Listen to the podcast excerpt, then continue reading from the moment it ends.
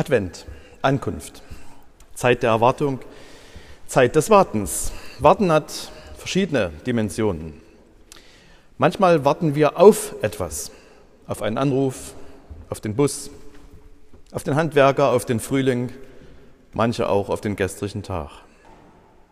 Advent, wir warten auf Jesus, geboren von der Jungfrau Maria.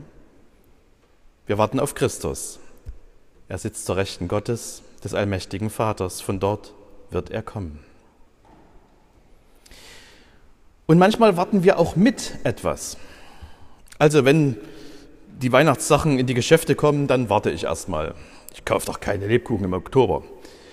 Aber wenn ich dann so Woche für Woche sehe, wie meine Lieblingslebkuchen immer weniger werden, dann denke ich mir, jetzt sollte ich vielleicht nicht mehr warten. Nicht, dass ich dann in die Röhre gucke.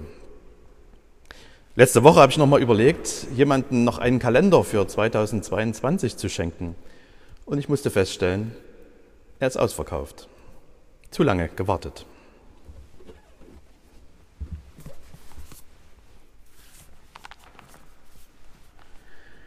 Wartet, bis der Herr kommt. Das schreibt der Apostel Paulus an die Christen in der Stadt Korinth. Weil sie auf den Herrn warten, fordert er sie auf, mit etwas zu warten.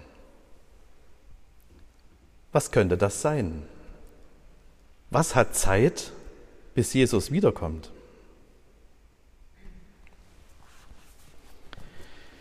Dafür soll man uns halten, für Diener von Christus und Verwalter von Gottes Geheimnissen. Nun verlangt man ja von Verwaltern, dass sie zuverlässig sind. Aber mir ist es völlig gleichgültig, ob ihr oder ein menschliches Gericht mich beurteilt. Ja, ich beurteile mich nicht einmal selbst. Ich bin mir zwar keiner Schuld bewusst, aber deswegen gelte ich noch nicht als gerecht. Nur der Herr kann über mich urteilen. Urteilt also nicht schon jetzt, wartet, bis der Herr kommt. Er wird alles ans Licht bringen, was im Dunkeln verborgen liegt, und die geheimsten Absichten enthüllen. Dann wird jeder von Gott gelobt werden, wie er es verdient. Wahrscheinlich hat jeder und jede von uns bestimmte Vorstellungen, was ein guter Christ, ein guter Pfarrer, ein guter Kantor, ein guter Religionslehrer, ein guter Bischof ist. Und bei jedem lebenden Exemplar dieser Gattung finden wir wahrscheinlich etwas, wo wir denken, hm, naja. Die Christen in Korinth hatten auch ziemlich klare Vorstellungen davon, was ein guter Apostel ist. Und bei Paulus dachten manche, hm, naja, er predigt schlecht und er ist körperlich nicht so fit und er kommt uns auch gar nicht besuchen, obwohl er es angekündigt hat. Paulus schreibt in diesem Abschnitt, wie er sich selber sieht. Dafür soll man uns halten, für Diener von Christus und Verwalter von Gottes Geheimnissen. Diener und Verwalter will er sein. Und das hat Auswirkungen auf die Erwartungen, die man haben kann. Nun verlangt man ja von Verwaltern, dass sie zuverlässig sind. Diener und Verwalter müssen eigentlich nur ein Kriterium erfüllen. Sie müssen zuverlässig sein, treu sein. Gott ist treu und Gott erwartet Treue. Treue im Dienst für Christus, Treue im Verwalten der Geheimnisse Gottes, also im Verwalten dessen, was uns im Glauben klar geworden ist und anvertraut wurde, im Verwalten der guten Nachricht von Jesus. Und wer kann beurteilen, ob man das ist? Mir ist es völlig gleichgültig, ob ihr oder ein menschliches Gericht mich beurteilt.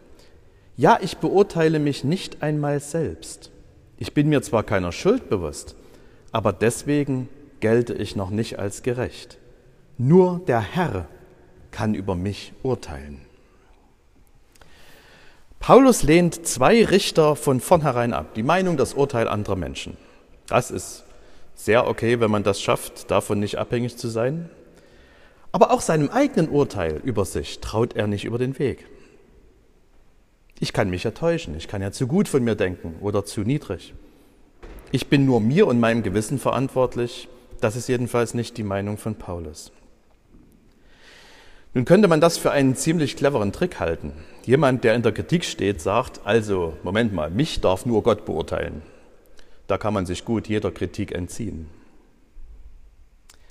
Wie wäre es denn, wenn wir eher als die Gefahr einmal die Chance sehen in diesem Denken?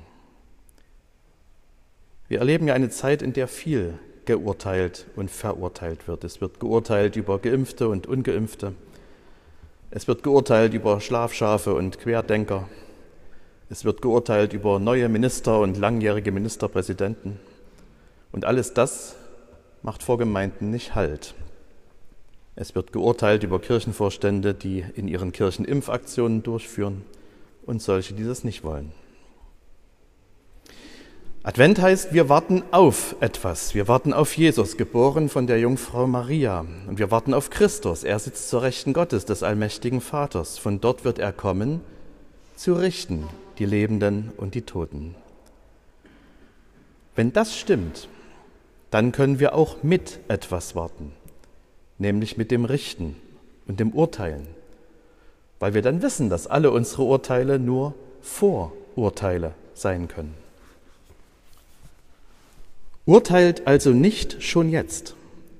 Wartet, bis der Herr kommt. Er wird alles ans Licht bringen, was im Dunkeln verborgen liegt, und die geheimsten Absichten enthüllen. Dann wird jeder von Gott gelobt werden, wie er es verdient. Vielleicht könnte uns das zu dem Weihnachtsfrieden helfen, den wir uns so sehr wünschen. Und der Friede Gottes, der höher ist als alle Vernunft, wird eure Herzen und Sinne in Christus Jesus bewahren.